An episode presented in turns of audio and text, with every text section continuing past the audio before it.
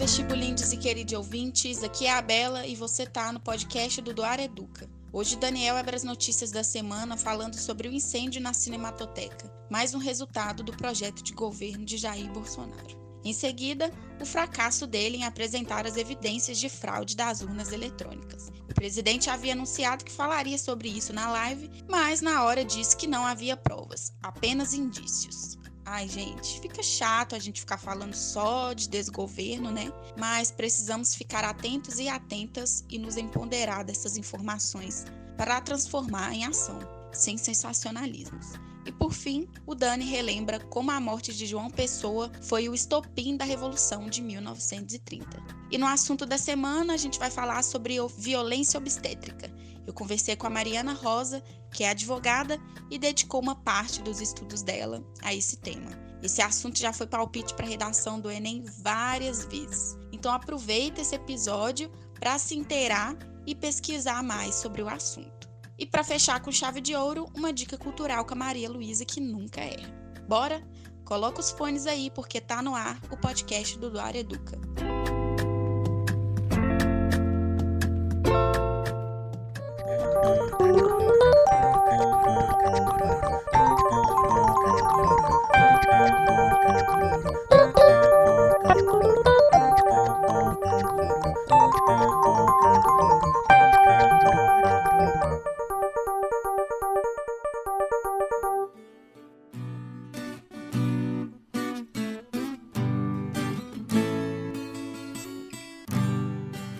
Fala turma, tudo bem? Meu nome é Daniel, sou professor do Duar Educa e passo a atualizar vocês sobre o que de mais interessante aconteceu na semana. Preparadas? Preparados? Então bora! A primeira notícia do dia tem relação com o um incêndio na Cinemateca em São Paulo. Foi publicada no site do G1 e tem a seguinte manchete: Fogo na Cinemateca. Galpão tinha acervo de Glauber Rocha, equipamentos antigos e documentos sobre a história do cinema no Brasil. Gestão do órgão é de responsabilidade do governo federal por meio da Secretaria Especial de Cultura, em Brasília. Funcionários, pesquisadores e cineastas alertavam sobre o risco de incêndio havia mais de um ano. Cerca de 4 toneladas de documentos sobre a história do cinema no Brasil equipamentos que eram relíquias para um futuro museu e parte do acervo pessoal de Glauber Rocha estavam entre os materiais armazenados no galpão da Cinemateca Brasileira, destruído pelo fogo na noite de quinta-feira, dia 29 de julho. De acordo com funcionários, pesquisadores e cineastas que já alertavam sobre o risco de incêndio, havia mais de um ano, o galpão armazenava 1. Um, grande parte dos arquivos de órgãos extintos do audiovisual relacionados aos trabalhos da Empresa Brasileira de Filmes, a Embrafilme, e do Instituto Nacional do Cinema, INC, ambos criados nos anos 60, e do Conselho Nacional de Cinema, CONCINE, criado nos anos 70. 2 parte do acervo de documentos do cineasta Glauber Rocha, como duplicatas da biblioteca dele. 3 parte do acervo da distribuidora Pandora Filmes com cópias de filmes brasileiros e estrangeiros em 35mm. 4.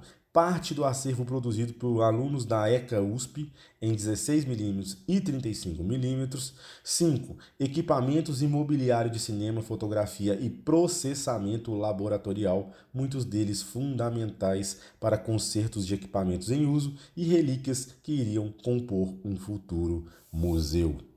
É como se de repente você queimasse todo o arquivo do Ministério da Economia de 1950 para frente. Não tinha só coisa para pesquisador eram todos os dados, o arquivo que a gente usa para filmes, informações sobre eles, disse o cineasta Francisco Martins, diretor da Associação Paulista de Cineastas, a APACE, e integrante do SOS Cinemateca. A gestão, como a gente já disse e repete, do órgão é de responsabilidade do governo federal por meio da Secretaria Especial de Cultura em Brasília. Em nota, a pasta informou que lamenta profundamente e acompanha de perto o incêndio que atinge um galpão da Cinemateca Brasileira e que foi pedida uma investigação junto à Polícia Federal para apurar as causas do fogo. É, turma, mais uma parte do nosso patrimônio histórico-cultural foi consumido pelas chamas. Muitos foram os avisos a respeito das condições né, da, da Cinemateca, mas o governo federal não ligou minimamente. Deu no que deu, nos resta lamentar e torcer para que aprendamos com esse triste evento. A segunda notícia do dia foi publicada no site do Estado de Minas e tem a seguinte manchete. Bolsonaro não cumpre promessa e admite não ter prova, só indício de fraude. O presidente falou por cerca de 40 minutos antes de tratar das supostas provas, mas afirmou que tinha apenas indícios. O presidente da República, Jair Bolsonaro, não cumpriu a promessa de que apresentaria nesta quinta-feira, 29 de julho, provas de fraudes nas urnas eletrônicas. A tradicional live semanal foi cercada de expectativas após o anúncio, mas nenhuma comprovação foi apresentada. Não tem como se comprovar que as eleições não foram ou foram fraudadas, são indícios, disse o mandatário. O chefe do executivo apareceu na transmissão ao lado de um suposto analista de inteligência a quem se referiu apenas como Eduardo e apresentou vídeos que circulam da internet sem qualquer comprovação sobre supostos erros nas urnas. Mais uma vez, o presidente está espalhando notícias falsas.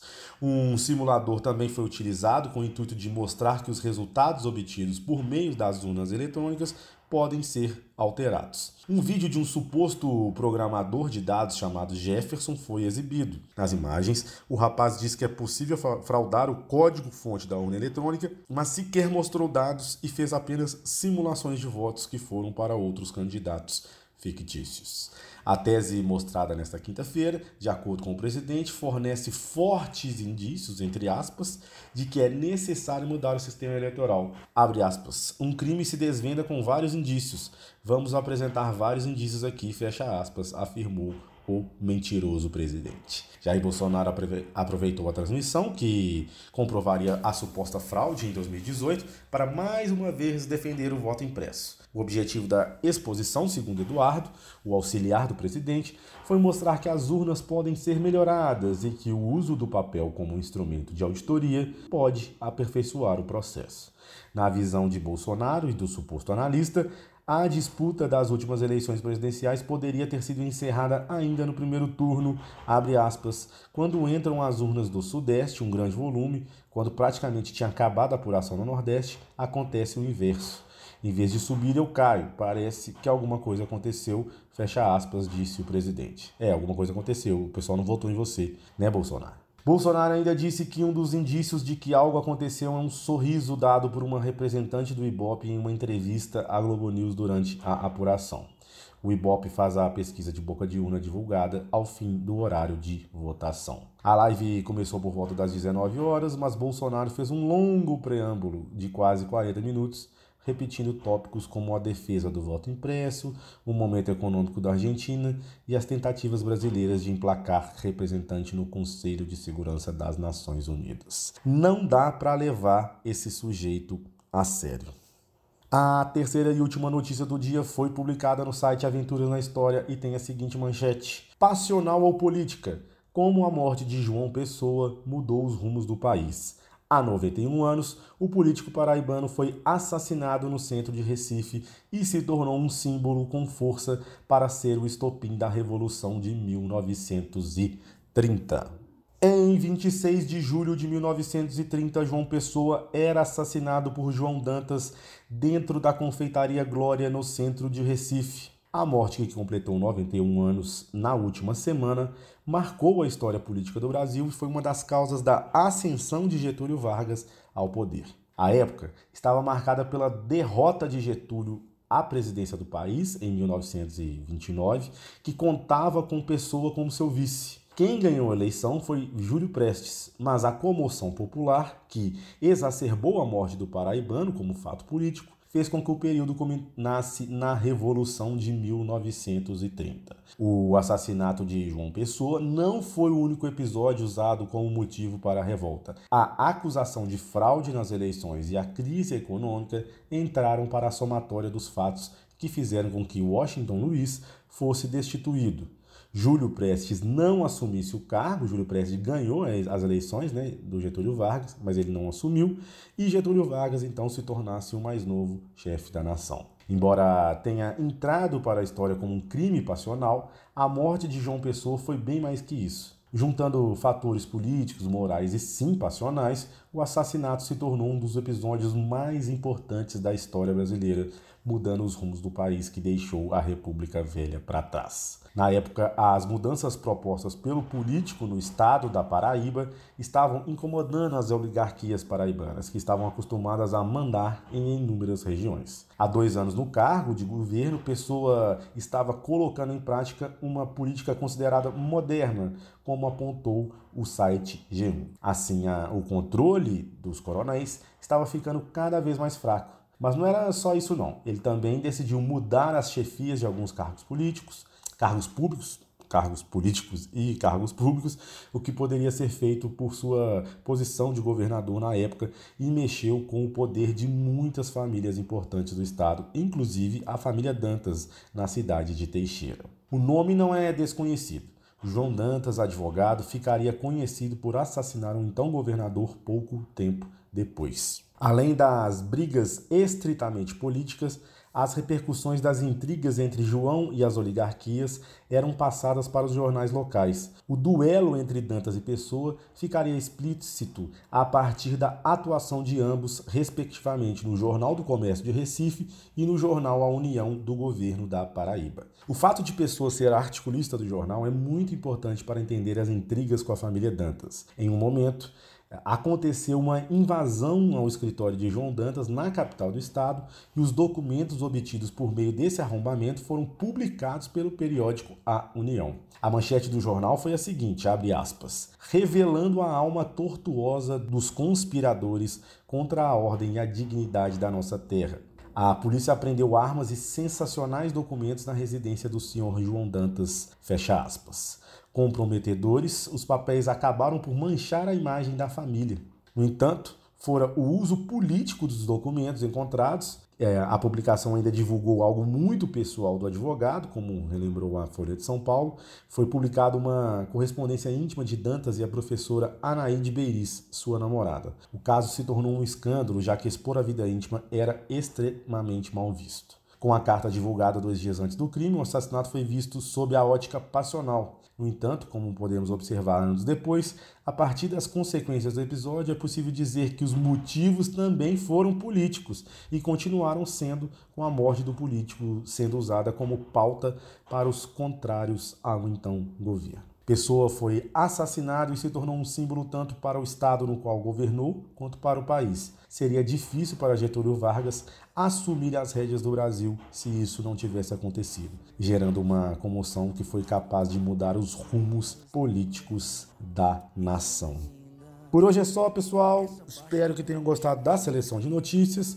Fico por aqui, desejando a todas e a todos uma ótima semana. Mas antes, deixo vocês com a música Mentira do cantor Felipe Araújo. Até semana que vem. Tchau, pessoal. Mentira, eu tô virado já faz cinco dias. E a minha cama tá igual você. Não tem meu corpo em cima dela e parece que não vai mais ter. Mentira, na rede social é só mentira. Eu posto o contrário da minha vida. Como é que você superou a gente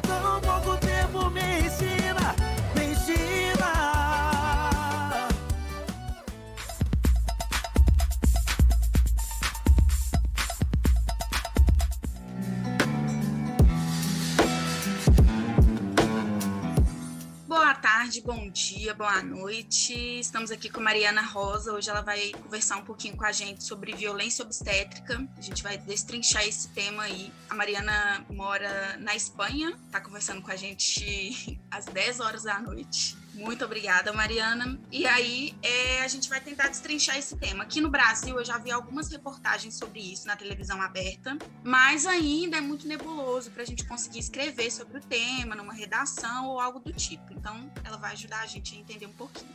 Boa noite, Mariana. Pode se apresentar.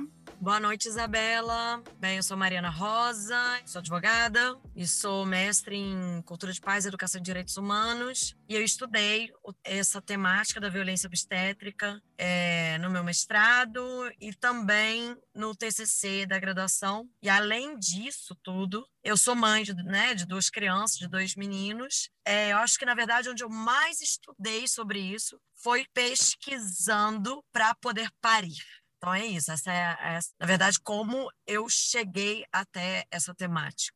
Sim. Então, o que, que é a violência obstétrica, se a gente for conceituar assim? Isabela, é, a primeira coisa, violência obstétrica vem ganhando mídia, né, nos últimos anos e de uma forma bastante contraproducente, eu diria, porque se envolve muito com uma ideia, uma falsa ideia de ser um, um ativismo alternativo, uma coisa tilelê, sabe, de radical vegana, radical feminista, radical não sei o quê, é, fica aí nesse nesse distanciamento é, de uma discussão séria. Então, na verdade, a primeira coisa é que esse termo violência obstétrica, ele é, é o termo que mais se usa, digamos assim. É um termo já aceito academicamente, aceito juridicamente, para se referir às violências subjetivas, psicológicas, emocionais, físicas, é uma violência de gênero, sobretudo, né? Uma violência contra mulheres que ocorre no, no período da gravidez, do parto e do pós-parto. Tem uma reportagem, é, eu indico muito para quem escuta a gente, assistir um, assistir um, pelo menos um pedaço, acho que é do Profissão Repórter, e tem duas mulheres que contam o relato delas. É, e nessa reportagem tem um relato de duas mulheres uma delas, inclusive, virou doula, né? A doula é uma profissional que presta um apoio, é, um apoio emocional às mulheres na hora do parto.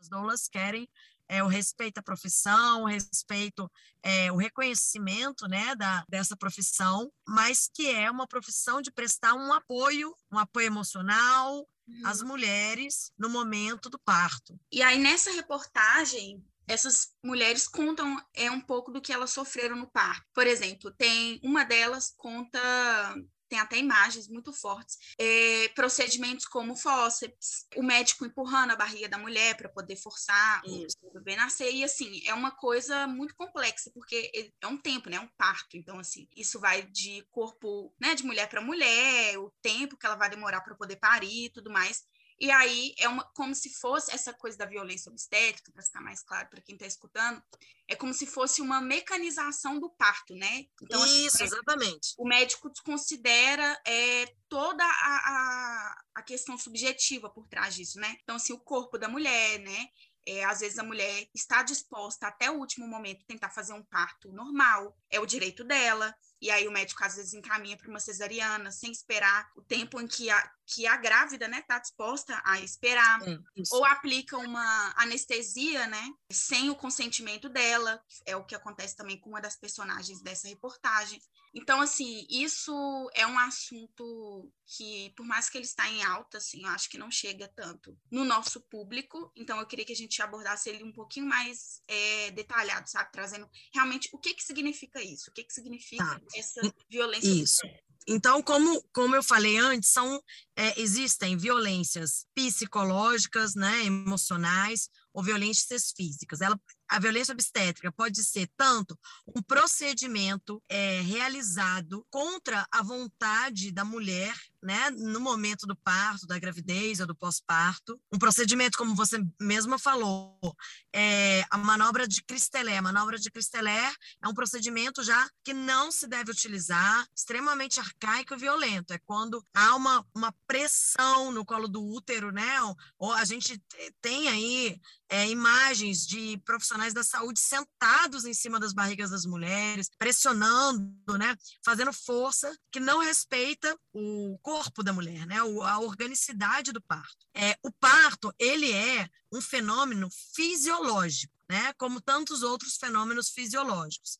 Mas houve durante aí, principalmente durante os últimos 100 anos, houve uma coisa que a gente chama de hospitalização e medicalização do, do parto. Não só do parto, como do corpo feminino. Então, o parto foi, a ideia de parir, ela foi deixando de ser, ao longo do tempo, uma ideia associada à vida, né, a dar à luz, a trazer uma criança no mundo através de um fenômeno do corpo, um fenômeno natural, e ela foi passada a ser associada a algo negativo, a morte, a tragédia, a um, uma, um acontecimento funesto. E a medicina, né, a, o, não a medicina em si, mas o incremento da medicina e a medicalização da sociedade como um todo, e também, e principalmente dos corpos femininos, foi é, ao longo dos últimos anos, né, dos últimos anos, enfim, dos 100 últimos anos, por assim dizer, foi é, transpassando esse fenômeno que ocorreu durante toda a existência é, da espécie humana num ambiente doméstico,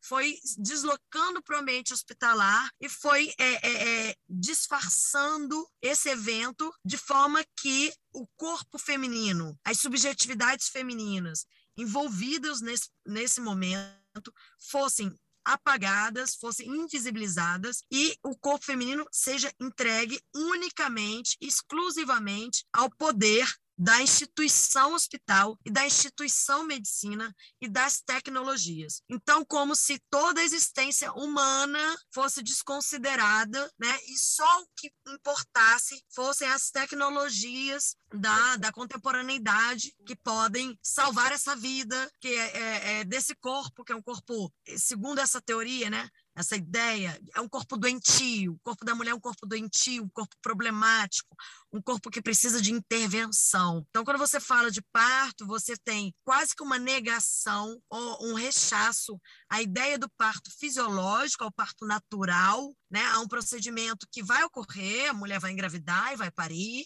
a menos que haja uma intercorrência que necessite uma intervenção médica, uma intervenção tecnológica. Esses casos, obviamente, existem, mas de acordo com a OMS, por exemplo, para que você tenha uma ideia, o índice de cesariana deveria estar em torno de 10% dos partos. Na rede privada no Brasil, esse índice ele chega a 97% dos partos. Temos maternidades com 99% dos partos. Então você vê que são maternidades que não respeitam as principais evidências, né, de saúde pública mesmo na atenção ao parto, por exemplo. E aí, como eu falei, a gente tem atitudes não do, apenas do médico, mas de toda a equipe médica, como você já falou, é, anestesia contra a vontade da mulher, não só contra a vontade da mulher, mas quando você não tem informação, como é que você vai poder decidir? Aí as pessoas falam assim: fulana decidiu pela cesariana, mas se a fulana achava que parto natural é morte, como que você vai poder dizer que essa é uma decisão consciente, né? Se você tem as novelas a vida inteira retratando parto normal como horrível, você tem filmes retratando parto natural como morte. Você tem toda uma sociedade falando que o seu corpo é um corpo problemático, doentio,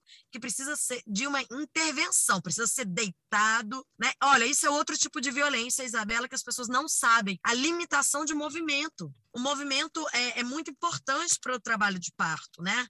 Então você pega a mulher e você coloca a mulher amarrada, a mulher deitada, você impede a mulher de se locomover, você coloca mulheres parturientes, né, como se diz, em situação de vulnerabilidade psicológica, sem o apoio, sem o acompanhante, sem o seu parceiro, sem a sua parceira, sem uma doula que está ali para te prestar esse apoio emocional, sem, enfim, acompanhante, a lei do acompanhante, por exemplo, que existe, né, no Brasil, ela é constantemente descumprida. Veio a pandemia, os primeiros corpos a pagarem aí o preço da pandemia foram mulheres parturientes, que foram proibidas de terem seus acompanhantes na sala de parto, por exemplo. Então, tudo isso está dentro disso que a gente fala de violência obstétrica. Se eu fosse é, deixar aqui uma, uma informação concisa sobre a violência obstétrica, eu ia falar que é a falta de informação, a falta de educação, a violência de gênero, né? a violência contra as mulheres e seus corpos simbólica, a violência é, estruturante,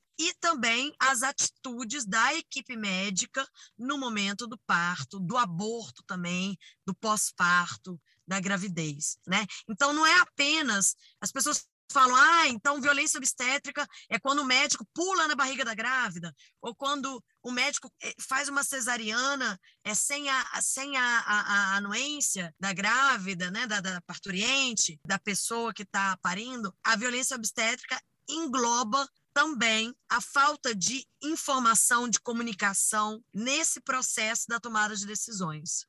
É muito profundo, né? Muito complexo. Você falou tudo, não preciso nem complementar, mas é realmente isso, a mecanização de, uma, de um processo que é subjetivo, né?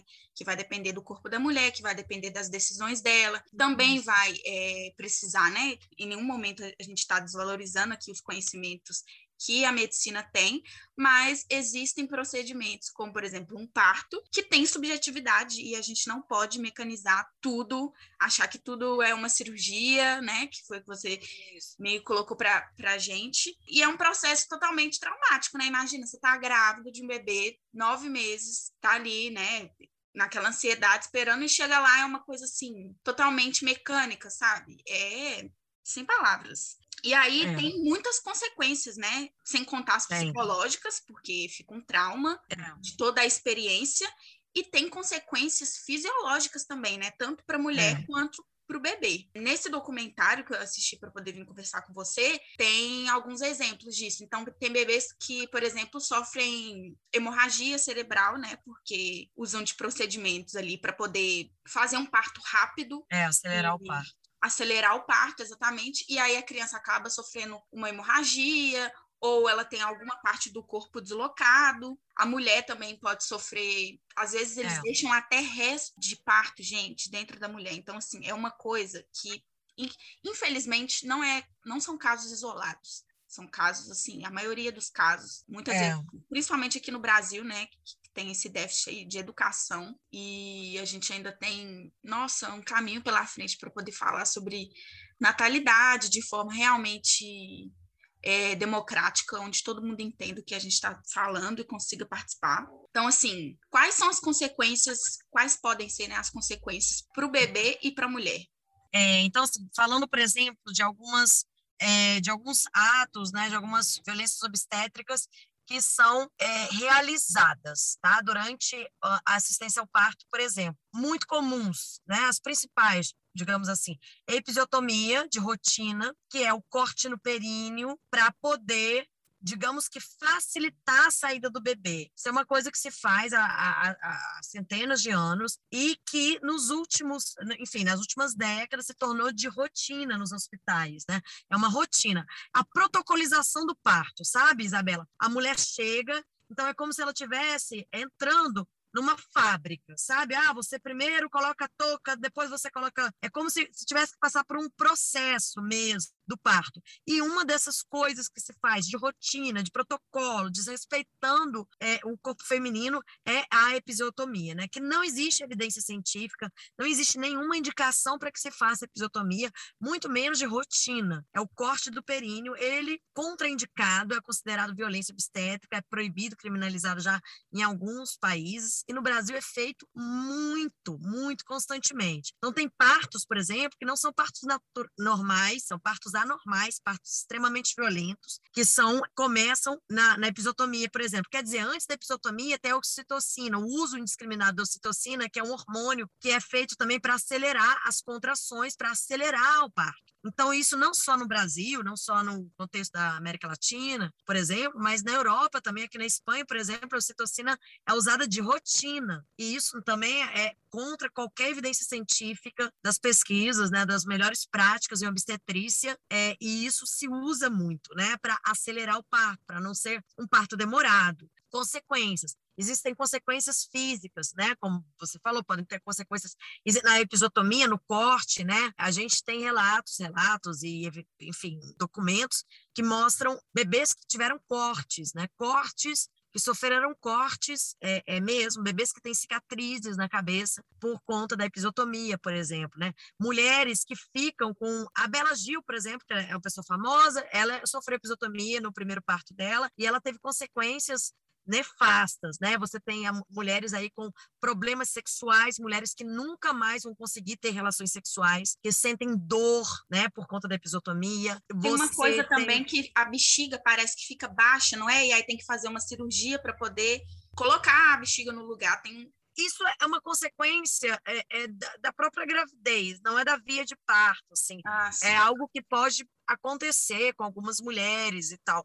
Mas, assim, a, a, a episotomia, falando que é uma violência obstétrica, esse corte feito no períneo para, é, digamos, facilitar a saída do bebê, que não se deve fazer, tem mulheres que naturalmente há um, uma pequena laceração, um pequeno corte na saída do bebê. Tem mulheres que não tem nenhuma laceração nessa saída do bebê. Então, você imagina, você podendo ter ou não uma laceração, um cortezinho na saída é, é no canal né, do, do, do, bebê do canal vaginal, você pensar que é, é a equipe médica vai lá e faz um corte para melhorar, para, sei lá, facilitar. Facilitar para quem eu não sei, né? Não é para mulher e não é para o bebê. Então, você tem consequências físicas para as mulheres, principalmente é, de dor, de dor e de, de dor nas relações sexuais e de dor também constantes, não só em relação sexual, mas, enfim, dores constantes relacionadas à episiotomia. É uma cicatrização super complicada. É um pós-parto difícil, porque a mulher acabou de operar e ela sofreu ali uma laceração grave, ela tem pontos ali, então, enfim. E você tem também, principalmente, condições psicológicas, né? É, é, consequências psicológicas, desdobramentos psicológicos que afetam aquela mulher que foi vítima de violência num momento de extrema fragilidade, né? Ela não foi estada, ela não foi ouvida, ela não foi, ela foi desconsiderada como pessoa capaz ali, é como se ela a mulher grávida, a mulher parturiente, ela fosse alçada assim, levada a uma categoria de incapaz. Você não pode opinar, a sua opinião não é bem-vinda, você é aqui invisível e desumanizada. Então, as consequências psicológicas são muito graves também. Mulheres que passam por isso e, e que, enfim, ficam anos e anos e anos para conseguir superar, e muitas não superam, né, essa, essa violência. E quais são as leis no Brasil que regem o parto, né? Existe um documento que é um documento que toda grávida tem que ter acesso, né? plano de parto, não é? É, o plano de parto, né? Assim, olha, é, nós temos é, tentativas legislativas de criminalizar a violência obstétrica, por exemplo. Eu, por exemplo, eu não sou favorável à ideia de criminalização da violência obstétrica. Eu não acho que isso é, é, é, iria trazer um benefício, sabe? Então, ao mesmo tempo, é um problema que a violência obstétrica seja tratada no judiciário hoje em dia como erro médico. Então, se você tem, se sofre violência obstétrica, muitas vezes a única forma de, de se conseguir uma reparação e um reconhecimento dessa violência é através de um processo por erro médico. Só que a violência obstétrica é uma violência de gênero, não é um erro médico. Um erro médico é quando, sei lá, você vai operar algum órgão, não sei, o, o estômago, e o médico, por erro, né, por enfim, imprudência, imperícia, corta a sua barriga, não sei, você fica com uma cicatriz ali. Enfim, isso é um erro médico, né? A violência obstétrica é uma violência de gênero, uma outra coisa, né? Mas tá, falando de, de iniciativas legislativas, existem, existem leis em alguns estados que conceituam e que é, não exatamente criminalizam, mas reconhecem a existência da violência obstétrica. Mas a gente tem a nossa Constituição Federal, né? a gente tem a autonomia da mulher, a liberdade da mulher, de qualquer pessoa, né? de, de decidir sobre seus corpos, todo o respaldo em direitos humanos, reconhecimento de, das Nações Unidas e dos principais órgãos de, de direitos humanos, interna, né? do direito público internacional, que reconhece a violência obstétrica. Então, assim, existe, a gente já passou dessa fase de tentar, digamos que, evidenciar uma violência, né? É, ela existe, ela é real, ela é protegida jurídica, né? Existe a tutela jurídica da autonomia, da liberdade, da não violência, das escolhas, né? O que a gente precisa agora, principalmente, Isabela, eu acho que é a conscientização. Então, falar de violência obstétrica, para mim, é muito mais uma questão de educação do que de criminalização, criminalização. por exemplo. Aqui no Brasil, Sabe? a gente tem essa cultura, né, de achar que se criminalizar tudo vai sumir, Isso. vai parar de existir. Então, assim, é só fazer uma lei, igual esse, essa semana, a violência psicológica contra a mulher foi criminalizada. Mas, assim, as mulheres é. vão parar de sofrer com abuso psicológico? Não. Exatamente. Né? Então, assim, concordo com você, realmente o caminho é a conscientização, é as mulheres conseguirem identificar quando elas estão sofrendo isso, quais são os direitos dela ali naquele momento de parto enquanto mulher, enquanto corpo é, humano, enquanto ser subjetivo, enfim. É, educação sexual, educação reprodutiva, que é uma coisa que não se fala. Então, é, quando a gente fala educação sexual e educação reprodutiva, também fica uma coisa muito assim, é, da doença, né? Do, do, lugar da doença. Ai, como ensina? Vamos ensinar os adolescentes, os jovens a usar camisinha. O que é uma DST? Ou o que que não sei o quê. E não, não é só isso, né? A educação reprodutiva é muito importante a gente saber como funciona o nosso corpo, como ocorre o processo reprodutivo da humanidade, qual é a, a o trabalho reprodutivo das mulheres, né? É, um, é educação de gênero também, né? O reconhecimento desse trabalho reprodutivo. Então, assim, é um fenômeno que ele precisa ser abordado com essa iniciativa que vocês estão fazendo, por exemplo, de organizar esse podcast, de falar um pouquinho sobre o tema, é muito importante. É importante que isso chegue nas escolas, que chegue nos cursinhos, que se comece a debater sobre autonomia do corpo, é, fisiologia do parto, né? reconhecer que o parto não é um acontecimento necessariamente é, medicalizado, hospitalar, ele é um acontecimento fisiológico, ele precisa ser entendido e ser respeitado é, de acordo com a fisiologia dos corpos femininos. Então, acho que é por aí, né? Você desconstruir a ideia de parto funesto, de parto trágico, de corpo feminino doentio, de corpo feminino que necessita de uma intervenção, que necessita da mulher histérica, né? da mulher que tem que ser calada, da mulher que não tem condições de decidir por si só, que precisa do, do, do médico ou da médica, enfim, do, da equipe ali tomando decisões por você. Então, a gente precisa principalmente de uma educação reprodutiva, de fomentar processos e projetos de trazer esse tema para os jovens, né, que as mulheres, os mulheres, os homens, enfim, qualquer pessoa cresça e se eduque para com as questões de gênero, com as questões reprodutivas e que tudo isso deixe de ser um tabu, né? É isso entender esse processo, né, é, de é. valorizar é. também o papel da mulher ou de qualquer, é, a gente não só mulheres engravidam hoje, né? A gente tem homens trans que engravidam, mas Isso. entender esse processo de trazer outra vida, né? E aí me veio à cabeça o processo que está acontecendo lá na Argentina de reconhecimento do, do, do trabalho, trabalho né? E é, isso é incrível. Então, é realmente tudo, a gente cai no, no mesmo ponto, né? Do, patriarcado, por que isso não é discutido hoje, é justamente por isso. Então, é, falar sobre isso é falar sobre a subjetividade da mulher, sabe? Do papel da mulher, que se a gente simplesmente quiser fazer uma greve e não ter bebês mais, o mundo entra em colapso.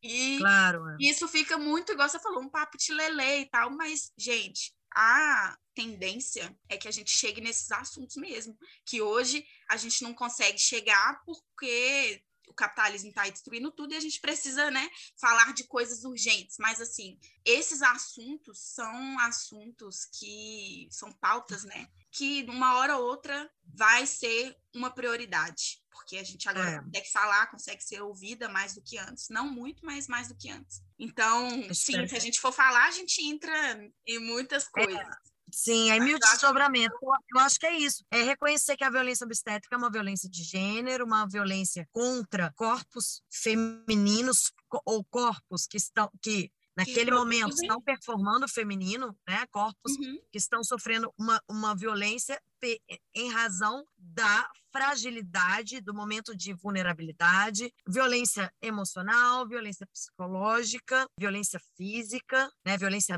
praticada por seja por negligência também violência obstétrica, né? Tanto negligência quanto uma atuação em desacordo com as melhores práticas obstétricas, por exemplo, um parto que não tem uma atenção, uma atenção ao parto correta ou um parto que não tem uma não tem nenhuma atenção ao parto, né, que é uma negligência é, nessa atenção. É um tema muito muito importante de ser trazido para o debate público com seriedade.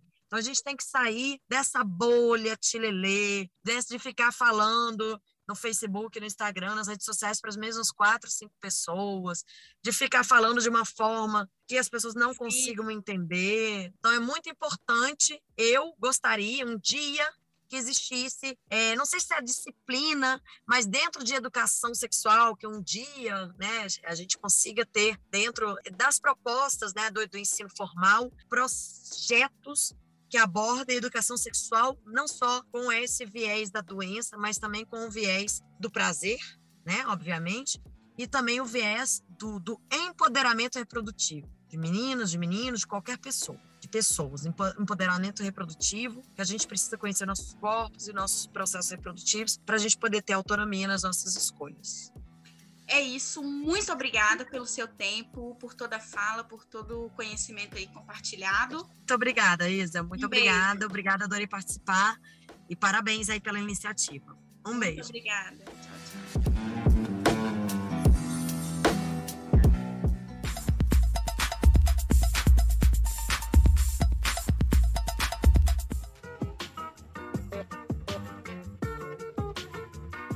Olá, ouvintes do Duar Educa. O tema das dicas culturais de hoje é feminicídio e eu vou indicar duas séries que retratam bem essa dura realidade. A primeira é a série brasileira Até que a Morte nos Separe, do diretor Giuliano Cedrone. A série tem duas temporadas e foi lançada em 2012.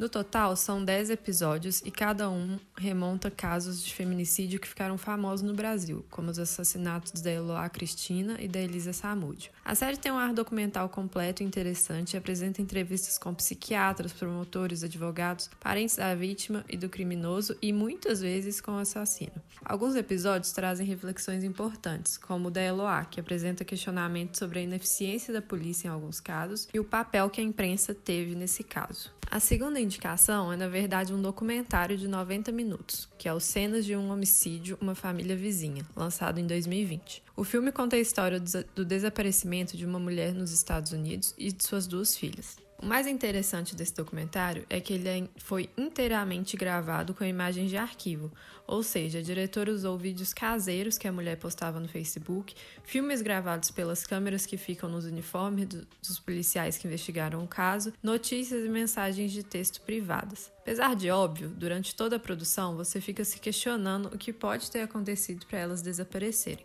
Eu falei sobre esses dois filmes, mas existem inúmeras séries e filmes sobre feminicídio. Só para listar alguns, tem o Conto de Aya, o Night Stalker, Os Filhos de Sam, You, Coisa Mais Linda, que é brasileiro, Silêncio dos Inocentes, Anjos do Sol, enfim, podemos ficar vários episódios falando indicações sobre esse tema, o que não é bom, não é verdade? Bom, eu fico por aqui, até semana que vem.